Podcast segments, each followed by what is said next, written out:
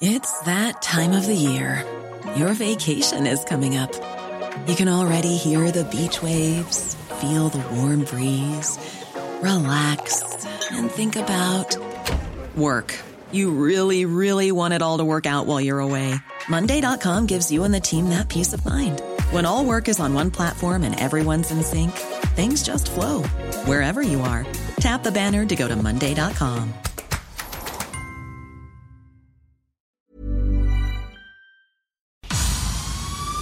El Heraldo Media Group presenta Periodismo de Emergencia con Arturo Rodríguez, Hiroshi Takahashi y Roberto Aguilar. Con las reglas del oficio.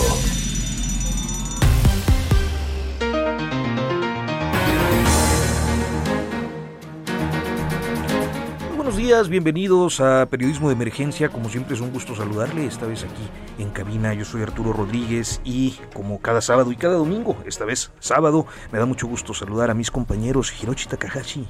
Arturo, muy buenos días, qué gusto saludarte y verte aquí en la cabina. Buenos días, de nueva cuenta reunidos Roberto Aguilar.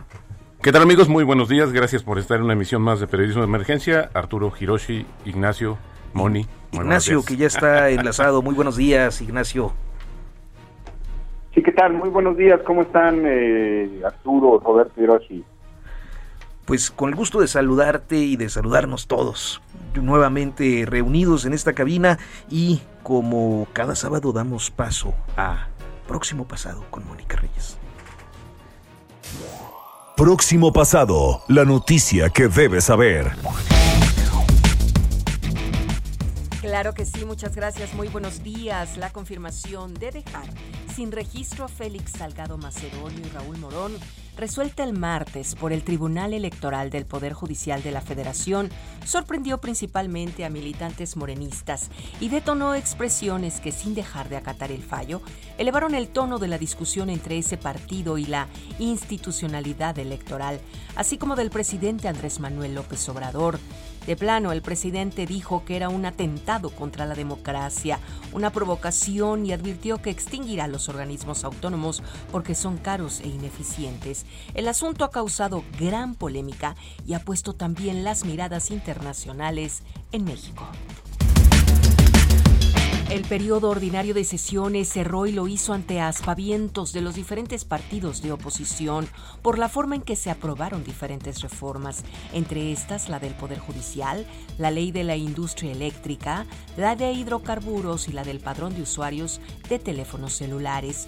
Todas han sido controvertidas ante el Poder Judicial y todo ha obtenido amparos por los vicios y el desaseo en la técnica jurídica que llevó a incurrir en actos inconstitucionales.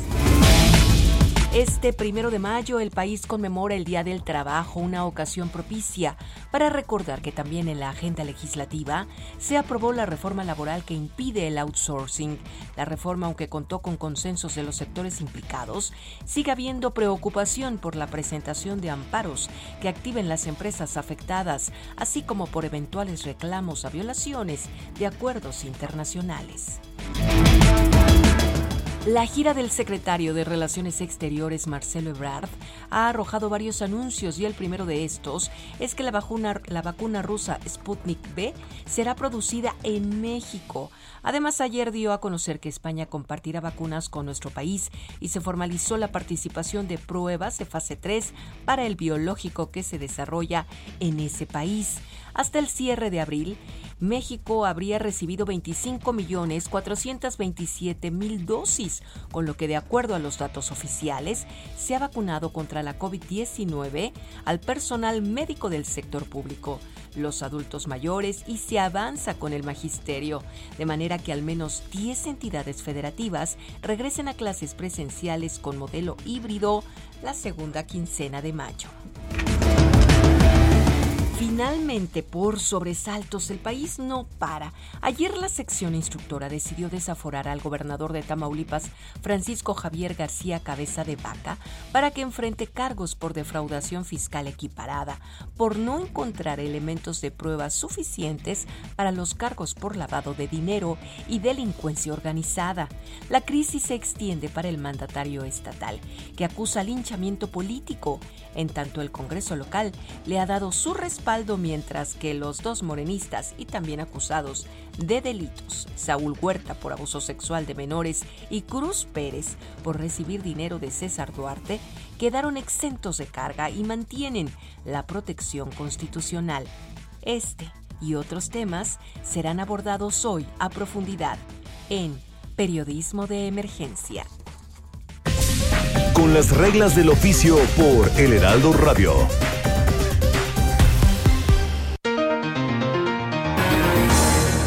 Agradecemos como siempre a Mónica Reyes por este repaso de la semana.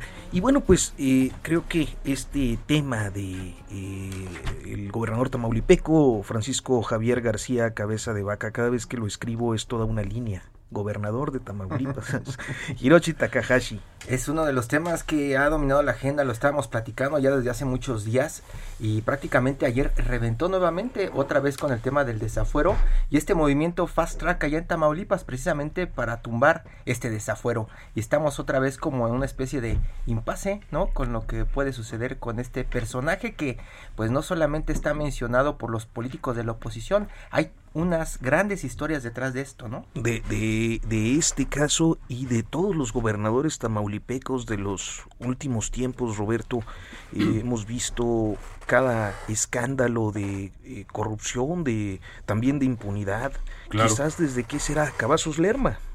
Podría ser, pero fíjate que el mensaje también en lo que estamos viendo ahora es que todos estos temas, podríamos decir que eh, de la agenda nacional muy en los tribunales, ¿no? Creo que hay como una incidencia muy grande sobre esta situación, ya sea desde el punto de vista que del, del tema que vamos a tratar hoy, pero así como muchos otros de los cambios, y bueno, creo que ahí eh, es importante como ver en este contexto porque al final no es un tema o un mensaje muy muy positivo para la situación actual del país, que pues, se dio a conocer el, el, el comportamiento de la economía, y pues aquí pues ahí en una situación de impasse diría yo también en términos de, de la, de la eh, reactivación económica. Pues sí, muchos temas que convergen en estos días y concretamente en el caso del desafuero del gobernador eh, Francisco Javier García Cabeza de Vaca, hemos enlazado a un colega periodista eh, que bueno pues es eh, joven pero con una trayectoria impecable y conocedor a fondo de la realidad del estado de Tamaulipas. Estoy hablando de Carlos Manuel Juárez, a quien me da mucho gusto saludar. Carlos Manuel, soy Arturo Rodríguez y estamos aquí en Periodismo de Emergencia. Hiroshi Takahashi, Roberto Aguilar e Ignacio Rodríguez Reina. Muy buenos días. Eh, ¿Cómo estás, Carlos? Bienvenido, buenos días. Hola, Arturo. Hola, Roberto, Hiroshi. Y, eh, a todos, buen día. Ignacio Rodríguez Reina. Ignacio, justamente, Ignacio Rodríguez Reina. ¿Qué tal, Manuel? ¿Cómo estás? Eh, buenos días, te saludamos. Oye, pues hemos visto ayer una etapa más, este, digamos, en este proceso de desafuero y de acusaciones a, gobernadores, a dirigentes políticos de la entidad, pues acusados por diversos delitos, ¿no? Eh, más allá, digamos, de lo que implica el encontronazo entre la Federación y el Estado, creo que valdría la pena para el auditor y eso que quisiéramos una pequeña revisión sobre cómo en realidad esto no es algo nuevo, sino que eh, bueno, hay que recordar que dos exgobernadores, eh, Tomás Yarrington y Eugenio Hernández, pues están acusados y prófugos. De hecho, en, en eh, Yarrington en, en cárceles de Estados Unidos y además hay que recordar que un candidato, un candidato del PRI, Rodolfo de la Torre, fue asesinado también por el crimen organizado. Eh, ¿Tú cómo ves esta, esta circunstancia en la que, bueno, pues este episodio judicial en realidad está precedido por pues por una situación en la que el crimen organizado tiene un poder y un control de, del poder político pues muy pronunciado, Carlos Manuel. Pues justo es lo que cuando se empezó a dar el caso de desafuero de cabeza de vaca, se habla como del perfil del gobernador en Tamaulipas, ¿no? Un gobernador que siempre en los últimos dos años de su mandato pues tiene que enfrentar casos judiciales fuertes, acusaciones de delincuencia organizada, eh, acusaciones de enriquecimiento ilícito, que es la acusación que a todos los gobernadores, en este caso de Tomás Yarrington, Eugenio Hernández, inclusive por más atrás, justo como Manuel Cavazos Lerma, pues los une, ¿no? Eh, justo también como comentaba Cecilio Torre Cantú, hermano de Rodolfo Torre, que fue asesinado eh, por los Zetas en Ciudad Victoria, una semana antes de, la, de la votación. Pues bueno, Egidio Torre Cantú, también hay señalamientos sobre él, sin embargo no se ha eh, ejercido acción penal ni ninguna investigación. Él vive en San Pedro Garza García y ahora Cabeza de Vaca, que lo que distingue es, bueno, desde que Cabeza de Vaca fue alcalde, había señalamientos sobre él y lo que ayer eh, pues pasó en la Cámara de Diputados un poco para cerrar como este este recuerdo que se hizo ayer en la Cámara de Diputados sobre pues la historia política de Tamaulipas con estos últimos 25 años y gobernadores, todos gobernadores que en algún momento u otro, ya sea antes de campaña o ya elegidos, tuvieron que sentar con el crimen organizado a hablar cómo iban a gobernar Tamaulipas. Y Carlos Manuel, y creo que un, este eh, repaso que nos haces de Egidio también nos conduce a los otros gobernadores, ¿no? Tamaulipas pareciera tener una clase política que siempre está eh, pues en la línea o traspasando la línea de la legalidad y la ilegalidad cómo son las condiciones en este momento eh, de la política tamaulipec sigue siendo una, una política, digamos, eh, pues muy, muy frágil. Se ve ahora en esta elección eh, que está corriendo, digamos, eh, solamente para darles un ejemplo. esta elección morena por, tomó cuadros del prismo, cuadros inclusive algunos muy cuestionados, pero también el PAN tomó cuadros del prismo por ejemplo, el exsecretario de Finanzas de Eugenio, de Eugenio Hernández Flores es ahora candidato a diputado federal por el, por el PAN. Es decir, una de las personas que más señaló en su momento el gobernador Cabeza de Vaca cuando era el diputado local y, y Eugenio Hernández Flores era gobernador, ahora lo sumó a las filas.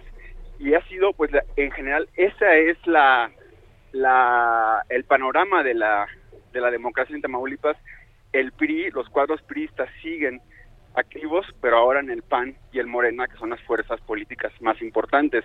Y aquí nada más también agregar un dato. El 12 de mayo, en este mes que ya inicia hoy, se va a ver en la Suprema Corte de Justicia de la Nación, se va a resolver el amparo directo que metió el exgobernador Eugenio Hernández Flores, porque recordemos que él está en está, está preso, pero está en espera de la extradición a Estados Unidos, pero él está ahí dando una batalla legal porque no quiere que lo extraditen a Estados Unidos. Hirochi.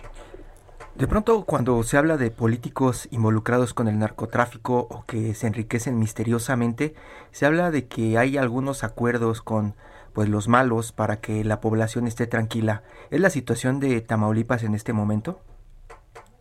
Yo creo que de alguna manera u otra eh, la vida en Tamaulipas está trastocada por tener que llegar a acuerdos o más que acuerdos a veces pues tener que eh, eh, estar en paz digamos y tener que no enfrentar eh, pues a la violencia la criminalidad es yo creo que es parte de lo que pasa eh, en Tamaulipas eh, y, un, y también, por decir, el ejemplo de la, de masacre de, Camargo, de los migrantes, eh, habla y dejó otra, vez al descubierto el tema migrante, pero también el tema de cómo las autoridades en el tema migratorio, tanto el Instituto Nacional de Migración como tanto la Policía Estatal, que bueno, en este caso está señalada, pero estos caminos, estos territorios de la frontera, eh, pues siguen siendo controlados por la criminalidad, por los delincuencias, por, las corporaciones criminales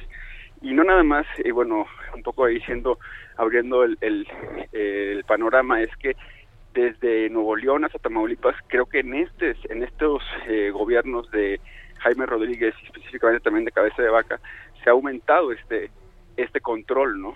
Y, inclusive lo vemos hace, lo vimos hace unos días cuando hubo una detención de en una casa en donde había una, bueno, se estaba preparando una reunión entre dos grupos criminales para presuntamente lo que se dice, pues bueno, acordar cosas, eh, apoyos a, candidatos.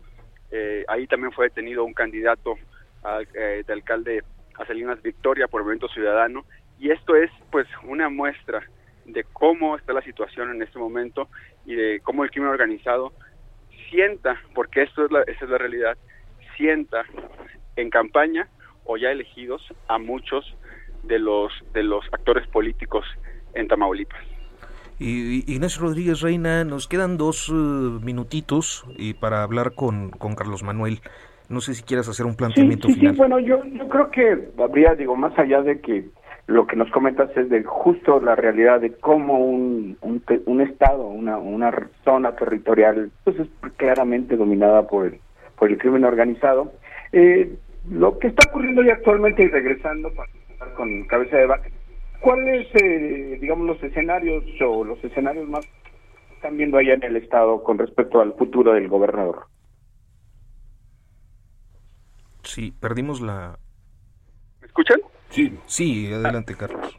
El escenario es que se está esperando que el dictamen, que el documento que va a enviar la Cámara de Diputados llegue al Congreso de Tamaulipas. ayer, bueno, lo que el Congreso Estatal eh, eh, aprobó, el punto de acuerdo que aprobó para, para no acatar este dictamen, eh, pues, pues, también fue algo un poco pues aventurado porque no conocen ellos la redacción del dictamen. Creo que ese es un punto clave que no se ha puesto en la mesa. Eh, lo que la, digamos, en términos generales aprobaron quitarle el fuero al gobernador Cabeza de Vaca. Pero en términos particulares, el dictamen, si tiene una redacción en donde indique que se, que se notifica el, el retiro del fuero y que se ordena nombrar un gobernador sustituto o interino, es lo que es la acción que directamente le toca hacer al Congreso de Tamaulipas. Y en este caso, bueno, ayer se aventuró a legislar con base en lo que en lo que escuchó, digamos, en la sesión. Sin embargo, no ha sido oficialmente eh, notificado y, pues bueno, hay un llamado para que mañana domingo, pues bueno, va a ser va a haber una movilización a nivel estatal en cada municipio. El PAN de Tamaulipas eh, le está pidiendo a los candidatos que haya una, marcha y un meeting que va a ser, eh, digamos, la fachada de esta de esta movilización va a ser la elección, va a ser mostrar el músculo. Sin embargo, lo que ya nos comentan organizadores de estas actividades es que es una muestra de músculo y de apoyo al gobernador García Cabeza de Vaca, que también eh, vale la pena comentar el video que ayer publicó eh, posteriormente de, que de que sale el dictamen y Cabeza de Vaca, eh, de acuerdo al tono, al tono del video, del mensaje, pues bueno, y, sabe que va a ser muy, va a ser muy complicado evadir que le quiten el fuero, que se retire como gobernador y va a ser muy complicado evadir la justicia porque también recordemos, no en este caso es evasión fiscal equiparada, que es lo que le están, eh, lo que la sesión instructora dijo que sí hay pruebas, que también es muy, muy, eh, eh, también importante mencionar eso. La fiscalía no pudo comprobar los delitos de delincuencia organizada y, y, lavado de dinero en el expediente que entregó la sección instructora. Sin embargo, Cabeza de Vaca también está señalado por recibir los sobornos de la reforma energética y allí es donde eh, lo que se comenta es que la fiscalía allí ya ha detenido el ex senador Lavalle, allí es donde finca las posibilidades de ejercer acción penal en contra del gobernador Tamaulipeco. Sí, este Carlos Manuel Juárez, director de Elefante Blanco, pues te agradecemos mucho, colega, que nos hayas tomado esta comunicación, nos hayas contado un poco de la perspectiva de esta situación eh, allá en el estado de Tamaulipas. Eh, como siempre, te mandamos un saludo muy afectuoso.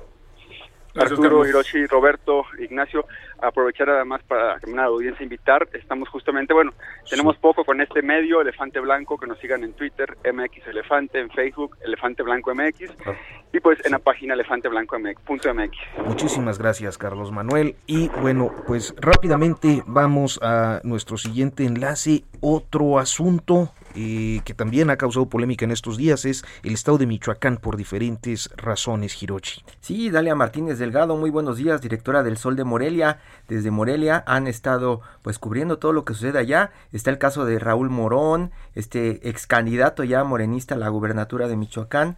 Y también está la visita de la Iglesia Católica, eh, está el tema de Aguililla y está también el tema de Rogelio Portillo Jaramillo, este personaje que aparece en la lista de la DEA y dice que no aparece, que unos cercanos familiares probablemente. Dalia, buenos días. Buenos días, Dalia, bienvenida. Sí. Gracias, Dalia. Pues, eh, y, a ver, ¿por dónde empezar? Michoacán es, es un lío.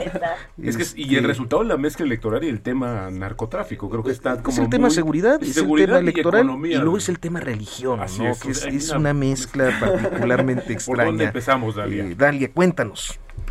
Pues, eh, ¿por dónde empezar? Esa es la gran pregunta.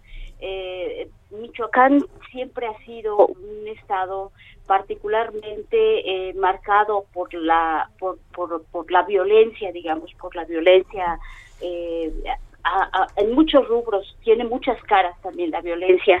Y bueno pues eh, de, de 10 años para acá que yo he seguido el tema un poco eh, he visto cómo sí se ha exacerbado en varios en varios rubros significativamente.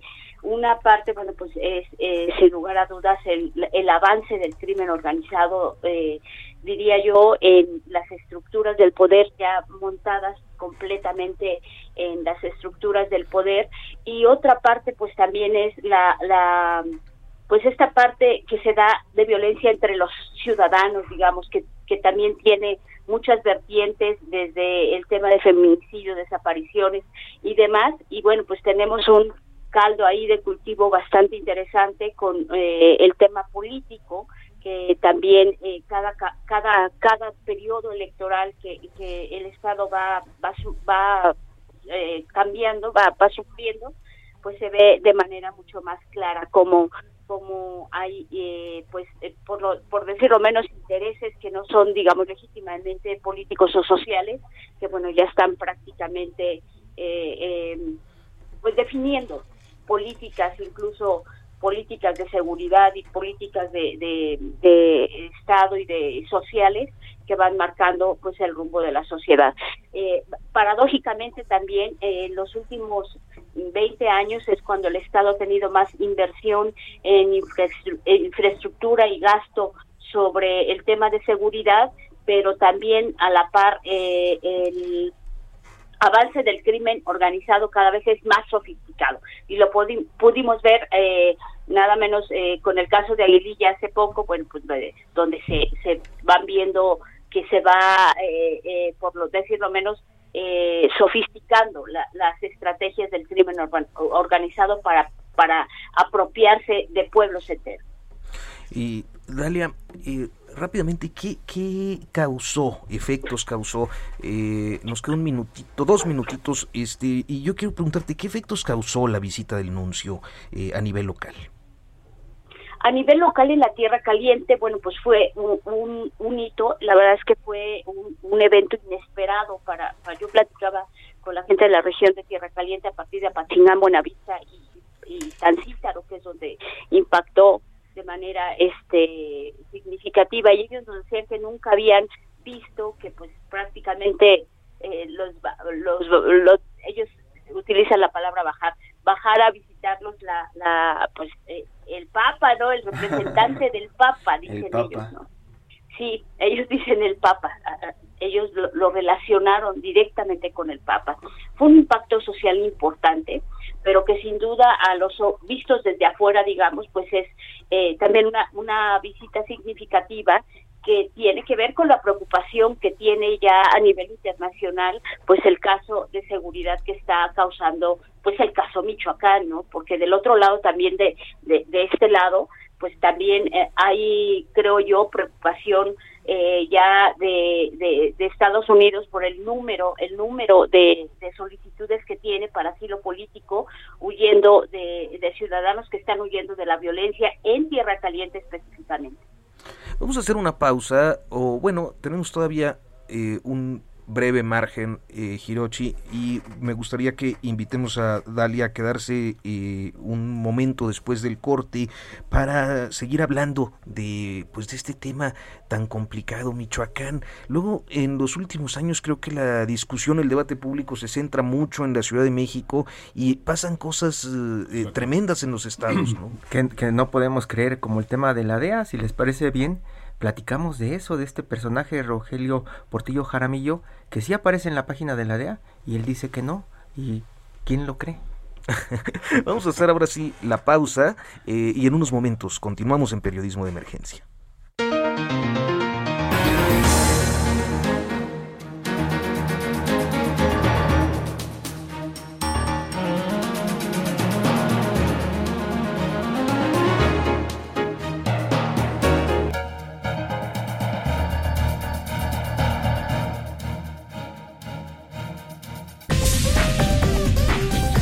Regresamos con las reglas del oficio.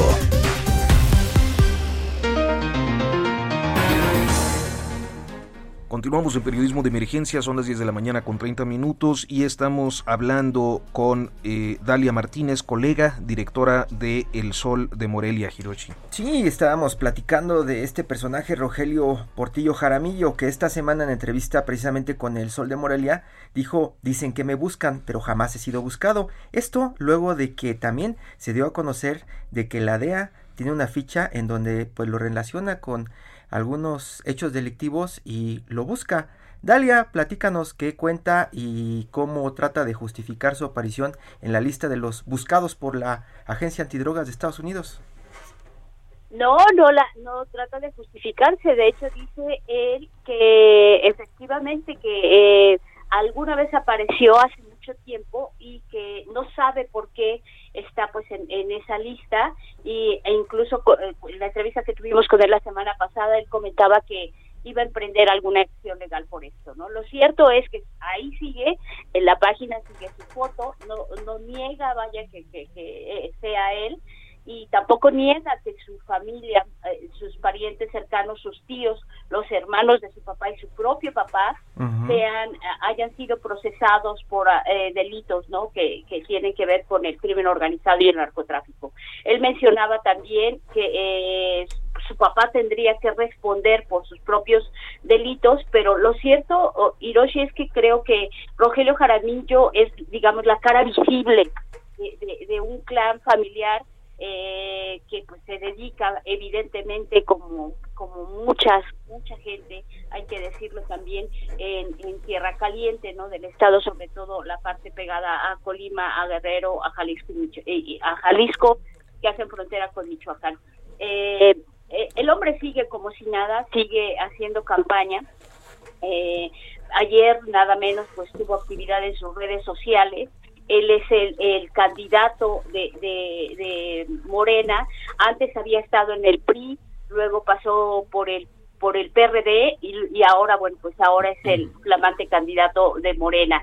Eh, eh, platicando con gente de la región de ahí, eh, ellos comentaban que pues de la noche a la mañana se hizo candidato un día, ni siquiera hizo pre-campaña, digamos, o un asunto de proselitismo interno y que de la noche a la mañana él apareció como pues como el flamante candidato, ¿no? Hubo, hubo quejas, de hecho, había había otro candidato que estaba compitiendo y que él sabía que, que, pues este tenía como mayor mayor penetración en el gusto de los militantes y de hecho pues se desistió y se salió de las filas de Morena por, por lo que acusó de una imposición.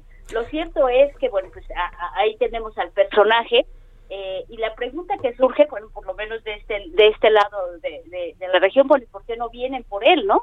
Porque ahí está, su, su cara está en la de en la página de la DEA, su foto está en la página de, de la DEA, él no lo niega, eh, lo trata medio de, como de, de, de justificar, pero no lo niega. Dice, bueno, sí, los voy a demandar un día de estos, ¿no? Eh, Ignacio Rodríguez Reina. Sí, Dalia, ¿qué tal? ¿Cómo estás? Te saluda Nacho Rodríguez Reina. Oye, pues un poco lo que nos platicas es, creo que eh, da una dimensión de la vinculación, de esa por, desgracia, yo diría, de la política y el narcotráfico. Y que eso me lleva un poco nada más rápidamente a, a preguntarte, ¿qué piensas tú? ¿Ha tenido algún impacto esta nueva política de seguridad del gobierno federal sobre eh, este fenómeno de la vinculación del narcotráfico y política y, violencia ahí en, Michoacán? ¿O realmente pues las cosas siguen su curso normal y no ha cambiado mucho? No, ha cambiado mucho, Nacho. Digo, eh, simplemente en Huetamo hay una unidad, eh, ellos le llaman un binomio de las tres fuerzas este, de seguridad estatales y, nacionales y municipales. Eh, se le llama BOOM, es, por sus siglas, es una unidad de operación este, que conjunta a la Guardia Nacional ahora, lo que antes era la Policía Federal, el gobierno estatal y municipal, tienen una unidad, montaron todo, incluso todo una eh, un desarrollo para que vivieran ahí los militares, etcétera, etcétera. Pero lo cierto es que no ha habido ningún impacto positivo, o sea, no bajan los índices de homicidios allá, no bajan los índices de secuestro, no bajan los índices de extorsión. Entonces, eh, eh, era lo que les comentaba al principio. Creo que como nunca ha habido una inversión en materia de seguridad en el Estado, eh, creando reclusorios, eh, unidades eh, conjuntas de las tres fuerzas federales, pero como nunca también el crimen organizado ha mostrado ya de manera, diría yo, si se me permite la, la, palabra, descarada, ¿no? Que aquí estamos y vamos por todo y por el poder, ¿no? El poder, poder político y social, pues también. Es, esa es la impresión que yo tengo, Nacho. Pues y Dalia Martínez Delgado, directora del Sol de Morelia, te agradecemos muchísimo que nos hayas concedido estos minutos sábado por la mañana. Sabemos que no todo mundo, pero que tú estás ahí al pie del cañón y de la noticia. Gracias Dalia, muy buenos días. Buenos días. Gracias a ustedes, un privilegio estar con ustedes. Gracias, Gracias Dalia, buenos días. Roberto Aguilar. Bueno, pues ya tenemos en la línea nuestra siguiente invitada de este día, es Alma García Puy, CEO de Great, Place to Work en México. Alma, me da mucho gusto saludarte, gracias por atender la llamada de periodismo de emergencia. Hola, ¿cómo están? No, yo encantada de estar con ustedes y acompañarlos hoy, hoy por la mañana. gracias, Alma. Oye, fíjate que ya comienza el... La primera pregunta que yo quiero hacer y que la venía planteando incluso desde anoche, pensando un poco, es ¿cómo se puede ser una buena empresa para trabajar en tiempos de pandemia, ¿no? Después de este proceso, porque hoy ya estamos viendo incluso una estrategia de, de regreso paulatino, incluso un regreso mixto a las oficinas, es decir, alternado, vas unos días, este, no vas otros, etcétera. ¿Se puede ser una buena empresa? En estos momentos de pandemia? Sí, claro, por supuesto. Mira, eh, en, el modelo de Great Place Work lo que vemos nosotros es los índices de confianza en la organización, eh, la percepción de, de, los colaboradores, de la confianza que existe en la, colaboración, eh, en, la, organización, perdón, a través de, cinco dimensiones, ¿no? Que es credibilidad, respeto, imparcialidad, orgullo y compañerismo. Entonces, derivado de, todo eso, lo que estamos viendo en, en el panorama es que las organizaciones de Great Place to Work que si bien ya cuidaban de sus empleados o los empleados se sentían resguardados por la organización, eh, nosotros medimos dos cosas. Uno que es el índice de confianza y el otro es eh, auditamos la cultura de la organización para ver sus mejores prácticas.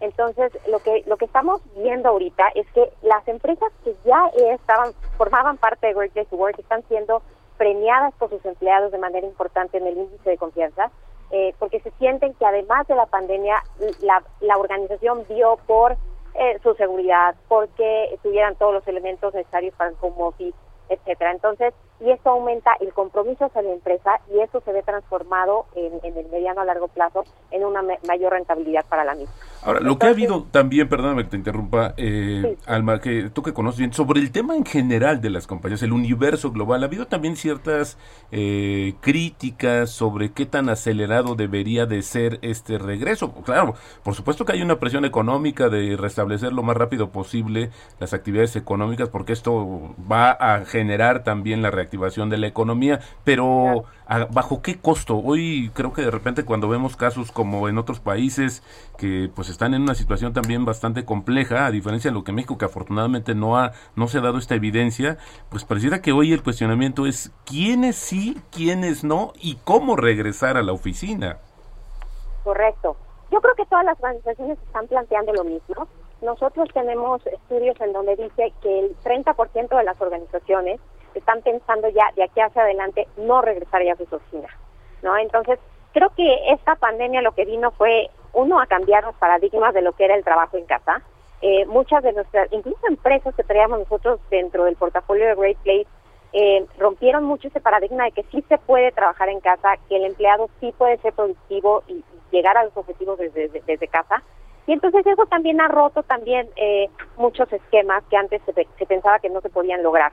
Hay empresas que tenemos que incluso han, han acelerado su rendimiento, han, han sido mucho mejores y, y en un esquema con una comunicación mucho más abierta. Obviamente eso obliga a tener un liderazgo mucho eh, más cercano diferente al que se venía planteando en algunas organizaciones y, y, nos obliga a todas las organizaciones también eh, a ser mucho más humanos, mucho más cercanos y, estar más en el lado humano, porque eh, en el momento en que ya transgreden en la, la, la, oficina, en la casa y empezamos a combinar las esferas, empieza una combinación de factores importantes para el comportamiento de un empleado. ¿no? Hay, tenemos empleados que han sufrido crisis de estrés, de ya estar en un espacio confinado con muy pequeño con muchas personas, eh, violencia intrafamiliar, etcétera. Entonces creo que a las empresas les corresponde empezar ahorita a cambiar estos esquemas y, sobre todo creo que sí estos paradigmas que se han roto de que si el trabajo en casa se puede o no y cómo las empresas llegan a los objetivos, creo que queda muy claro que sí han podido hacerlo,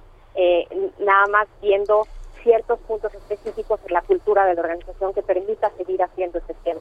Alma García Push, CEO de Great Place to Work México. Hemos estado viendo y precisamente este tema nos inquietó porque algunas empresas anunciaron que regresaban a trabajar esta semana, al menos acá en la Ciudad de México.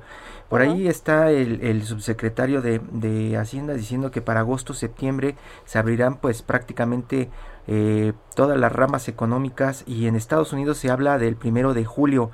Pero lo que vimos es como un regreso muy triste a las oficinas. En realidad, eh, usted habla de 30% de empresas que ya no regresarán. Eh, ¿qué, ¿Qué otra cosa están observando que puede pasar con este regreso a la nueva normalidad de las grandes empresas? ¿Cuáles son las que tienen el riesgo de ya no regresar? Yo creo que en muchas de las empresas lo que hemos notado es que han visto eh, que pueden hacer un esquema híbrido, ¿no? En dejar a cierta gente trabajando desde su, de su hogar y, la gente que está mayormente en la operación en forma comercial es la que va a estar en movimiento. Pero lo que hemos visto, y casi la percepción de muchos directores generales con los que hemos hablado, es que precisamente se dieron cuenta a raíz de esta pandemia que tenían, eh, bueno, se dieron cuenta muchas cosas, pero se dieron cuenta de, de que la productividad de los empleados sí se puede hacer efectiva en casa, que también no es necesario rentar grandes pisos de oficinas para nada más poder tener un equipo que va y viene o un equipo híbrido que a lo mejor unos vayan unos días y otros otros. Entonces creo que el, concepto de cómo trabajar a cada equipo, eh, hay casos en donde se han dado cuenta que, empleados perdían mucho tiempo en, en, traslado de un lugar a otro eh, para llegar de la casa a la oficina y ahora ese tiempo lo ocupan productivamente en el trabajo. Eh, ha hecho también cambiar la mirada. Entonces, eh, lo que hemos notado es que casi todos los directores generales van a ir paulatinamente eh, aumentando el número de gente que vaya a la oficina, eh, entendiendo que hay gente que también puede seguir operando desde casa. Entonces creo que eso ya determina a cada quien, a cada organización, pero sí nos han hablado en su mayoría de un esquema híbrido. Es decir, este híbrido de trabajar unos días en la oficina y otros en la casa, porque he, escuchado de algunas organizaciones, eh, Alma, que ya incluso hicieron readaptaron sus espacios, ya no vas a tener tu oficina, vas a tener el espacio, esos procesos que ya venían y que hoy la pandemia los ha acelerado y que bueno, pues yo eh, por lo menos veo y, siento ya que este tema del, del entorno laboral no va a volver a ser el mismo que teníamos antes de la pandemia se evolucionó y creo que eso también por el beneficio de las empresas, la productividad. Después sí, también tendríamos un costo en términos del capital humano que ya, por lo menos para la empresa, ve desde su punto de vista que ya no es necesario. Que, eso es lo que asusta, ¿no? Que de pronto te digan, no, pues ya no regreses. Exacto. Ya no eres necesario. Ah, decían unos, no, decíamos algunos este, colegas, ya no, ya la pregunta no es cuándo vamos a regresar, sino cuántos vamos a regresar. ¿Esto cómo lo ves, Alma? Esto también es una cuestión que las, las organizaciones pues deberían estar ahí como atentas viendo cómo hacen esta, cómo asimilan este, este capital humano posteriormente cuando se reinicia ya todo o se vuelva a la anormalidad, diría yo. Sí, sabes que lo que hemos visto nosotros es que, eh, bueno, al menos en las en las empresas en las que estamos enfocados, que tratamos de ir con ellos en un proceso eh, precisamente para hacer mejores lugares de trabajo, eh, en su mayoría han tratado de conservar a todo el personal y si no se puede conservar el personal, eh, hay buscan esquemas como reducción de sueldos en, lo que me recupero, o sea, con la intención de no dejar ir a nadie, ¿no? Obviamente, sí, la pandemia ha obligado a reestructurar a, algunas de las empresas, pero creo que en la medida en que en que los empleados se, empiezan a sentir y, vuelvo a lo mismo como empecé la entrevista eh, mucho más eh, cuidados por la organización el empleado empieza a producir todavía más no y eso está comprobadísimo en, en términos de los índices que nosotros tenemos entonces las empresas creo que lo han entendido así y aunque ha habido, por ejemplo, sectores eh, que tenemos en, Great Place como la hospitalidad que se ha visto gravemente afectada, eh, ha buscado esquemas de reducciones sin, sin quitar plantilla para poder, eh, en cuanto se, se, esté empezando ahorita ya a recuperar el sector, este, ya los empleados están ahora mucho más comprometidos con la empresa. Entonces, pues creo que, que sí es un tema que nos preocupa a todos. estamos tratando de, de apoyar a las organizaciones para encontrar soluciones diferentes eh, de, la mano de los empleados y que pues podamos eh, sortear esta crisis como país de, la mejor manera. Por supuesto, Alma García Puig, eh, CEO de Great Place to Work México. Pues muchas gracias por la entrevista y en otra ocasión vamos a platicar sobre este evento tan importante, el Summit, que el primero que están organizando, que será en los próximos días y te contactaremos para platicar sobre este tema. Gracias, por, Alma. Por favor, gracias. Hasta luego. Muy buenos días días, pues bueno, llegamos al momento más esperado. Este, no, no es cierto. Sí, es una de nuestras secciones más favoritas, eh, exitosas y también favoritas de, de, de Hirochi y mías. Estamos hablando de todo menos fútbol. Todo menos fútbol. El día de hoy hemos eh, contactado a una científica mexicana que nos da mucho gusto eh, que haya aceptado la comunicación, Jimena Aguilar Vega, Hiroshi. Sí, Jimena, y es muy importante el tema, es lo que estábamos planteando, porque estamos viendo en las últimas semanas, en los últimos meses, cómo se agudiza el tema de la sequía en México y pues eh, cuando lo estábamos viendo en otras partes del mundo no nos preocupaba tanto, pero ahora el tema de la sequía ocupa muchas portadas de los diarios y también grandes espacios en los medios masivos de comunicación. Jimena, ¿estamos ya en un punto de no retorno? ¿Se puede corregir esta situación? ¿Esto es parte del cambio climático de lo que nos advertían desde hace muchos años? ¿Qué tal a todos? Bueno, en primer lugar, muchísimas gracias por la invitación. Y sí, justamente, eh, yo, yo creo que sí, yo le llamaría ya un punto de no retorno. Eh, vamos, ya estamos, eh, ya hay que considerar que estamos en una crisis climática y hay que comenzar a abordarla como tal, ¿no? yo siempre que, me preguntan sobre esta situación y, a veces quizás me reclaman un, bueno, no, no es un reclamo, pero me comentan que a veces doy un, o bueno, una percepción un poco negativa sobre la situación, pero no es que sea negativa, simplemente ya tenemos que considerar este cambio climático como una crisis climática.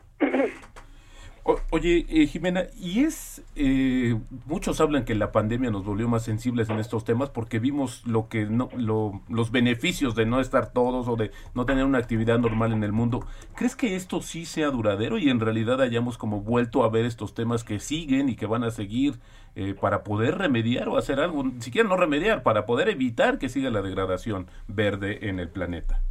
Claro, creo que es un punto, es un punto muy interesante. Eh, claro, la, la, pandemia sin duda nos nos obligó, nos empujó a sentarnos un momento y a reflexionar sobre nuestra forma de habitar, pues, pues el planeta, ¿no? Y la forma en la que nos relacionamos con no solamente con el ambiente, sino con todos los seres con quienes compartimos, pues, este planeta. Sin embargo, aun cuando estuvimos mucho tiempo guardadas y guardados en nuestros hogares, bueno, y de igual manera eh, continuamos consumiendo energía, ¿no? Así es. Entonces, eh, vamos, el hecho de que nos hayamos resguardado en casa no significa que se hayan reducido, por ejemplo, pues todas las emisiones. Simplemente, eh, mm. pues se concentraron en otros sitios. Entonces yo creo que más bien lo que tenemos que hacer es comenzar a reflexionar sobre cómo habitamos, cómo nos relacionamos con nuestro medio ambiente y la cantidad tan desorbitante que, necesitamos de energía. Ese, ese es realmente el problema. Ignacio Rodríguez Reina. Sí, ¿qué tal, Jimena? Muy buenos días. Te saluda Nacho Rodríguez Reina. Oye, estaba justamente pensando en que, bueno, pues si la pandemia ha puesto en evidencia o por lo menos nos ha acercado de cara a, lo que es una crisis climática. Digo, simplemente eh, hace un par de semanas vimos con, tristeza y preocupación que, bueno, uno de los últimos glaciares que había en, los volcanes del Valle de México, pues desapareció. Y eso eh, un signo, obviamente, alarmante de una, de una degradación ambiental que va, que se va acelerando. Y sin embargo, uno se podría pensar, y me gustaría que nos compartiera tu punto de vista como alguien que ha estado cercano y estudiando el tema, las políticas públicas en torno al medio ambiente en el mundo y en particular en México, pues van en una dirección absolutamente contraria. Así es, sí, totalmente. Eh, bueno, a mí yo yo me pregunto constantemente, bueno, hay ya hay muchísimo ruido en torno justamente, bueno, antes era cambio climático, quizás ahora, eh, como lo hemos estado comentando, ya estamos abordando más, eh, vamos, la idea de que ya estamos en una crisis climática. Sin embargo, justamente lo que tú estás comentando, se habla mucho de energías limpias, energías verdes y tal, pero justamente vamos a una dirección totalmente eh, opuesta, porque, bueno, retomando un poquito lo de la pandemia, aun cuando eh, de cierta forma el mundo se detuvo un poco, las emisiones siguen aumentando, siguen aumentando los niveles de CO2 en la atmósfera. Entonces yo creo que algo estamos haciendo muy mal. Nos tenemos que sentar a reflexionar profundamente para, para poder entender qué es lo que estamos haciendo mal. ¿no? Vamos, en este momento no sirven paliativos, eh, vamos, no estoy diciendo que las energías limpias no sirvan, simplemente hay que eh, sentar y reflexionar y analizar realmente si son 100% benéficas o no. Eh, Jimena, eres una de las 100 seleccionadas para el programa Homeward Bound. Cuéntanos, ¿qué, qué, ¿de qué va la misión? Bueno, este programa eh, es un programa muy, muy interesante porque es un proyecto que busca eh, en un lapso de aproximadamente 10 años, es decir, del 2016 al 2026, eh, juntar a mil científicas de todas partes del planeta para poder crear una red muy, muy fuerte de mujeres científicas que hagan cambios profundos, eh, cada una desde su, desde su trinchera, desde su país. y bueno, el, el, foco no es solamente abordar temas científicos, sino también sociales, económicos, etcétera. Y bueno, lo que busca este programa es darnos muchas herramientas de visibilidad y de liderazgo para poder enfrentar, eh, pues, toda el, la crisis climática que ya tenemos encima. Estamos hablando de pues el papel de la mujer en esta revolución internacional que hay del feminismo, una perspectiva feminista en la ciencia, Jimena.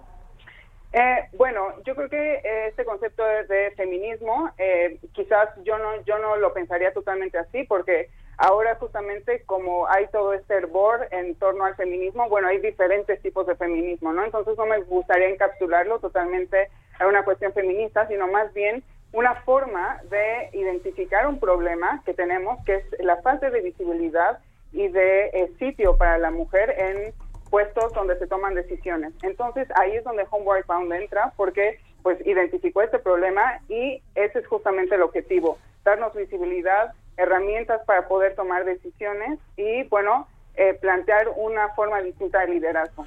Oye, Jimena, hay varias empresas que ahora con el, evento del Día Mundial de la Tierra hicieron o reafirmaron compromisos. Pareciera que en el 2030 hay muchas cosas que van a pasar en este mundo, eh, los envases, este, muchos compromisos. ¿Realmente las empresas están más, están conscientes, están haciendo un marketing, más que un marketing verde? ¿Sí están en esta misma sintonía de ver que hay una degradación y que ya decía yo al principio, no hay que detener, o sea, no hay que resolverla, hay que detenerla por lo menos? Claro, Sí, mira, yo creo que ese es un tema también un poco, eh, es, vamos, eh, hay mucha, se discute mucho acerca de esto porque es cierto que muchas empresas lo están utilizando como marketing, pero eso no significa que haya otras que realmente estén haciendo esfuerzos o estén haciendo investigación para buscar alternativas más sustentables. Vamos, eh, tristemente la mayoría no son de este tipo, sino más bien están aprovechando esta revolución o esta ola verde eh, o de emergencia climática para poder vender productos que realmente no son sustentables, ¿no? Entonces, por eso e insisto mucho en que hay que revisar nosotros como consumidores qué es lo que estamos comprando, lo que si lo que nos están vendiendo realmente es es lo que vamos se, se aboca a, esta cuestión sustentable o no. Entonces, bueno, ahí yo creo que justamente los próximos años vamos a tener este, este problema. O ya lo estamos teniendo. Jimena Aguilar Vega, científica mexicana, seleccionada una de las 100 a nivel global por el programa Homeward Bound. Muchísimas gracias por aceptar esta comunicación. No, muchísimas gracias a ustedes por haberme invitado y también nada más para recalcar que necesitamos el apoyo del sector privado, público. Por ejemplo, ahora para Homeward Bound, pues nosotros tenemos que cubrir estos gastos, que es muchísimo dinero para nosotras y estamos buscando eh, personas, empresas que nos quieran respaldar, que quieran respaldar este tipo de proyectos que van a ser esenciales en un futuro no muy lejano. Muchísimas gracias por la invitación. Gracias, Jimena. Muy buenos días. Muchas gracias. y Roberto Aguilar, Hiroshi Takahashi, Ignacio Rodríguez Reina, nos quedan 30 segundos para despedirnos. Yo no quiero dejar de mencionar el asunto que cimbró la política cretana, este accidente cerebrovascular de, de Mauricio Curi, el candidato puntero en las encuestas allá, eh, como uno de los temas también destacados de la semana, ¿no? Tema destacado, también el tema del crecimiento, como mencionaba Roberto, el tema de la reactivación, muchos temas. Muchos temas pendientes. Mañana seguimos en Periodismo de Emergencia en punto de las 10. Muy Muy, buenos buenos días. días, hasta la próxima.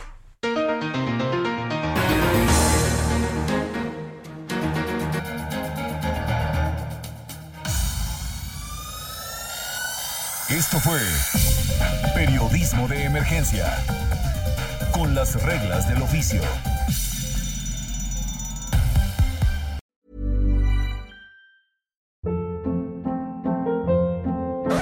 Hold up. What was that? Boring. No flavor. That was as bad as those leftovers you ate all week. Kiki Palmer here, and it's time to say hello to something fresh and guilt-free. Hello Fresh. Jazz up dinner with pecan-crusted chicken or garlic butter shrimp scampi. Now that's music to my mouth. Hello Fresh. Let's get this dinner party started. Discover all the delicious possibilities at hellofresh.com.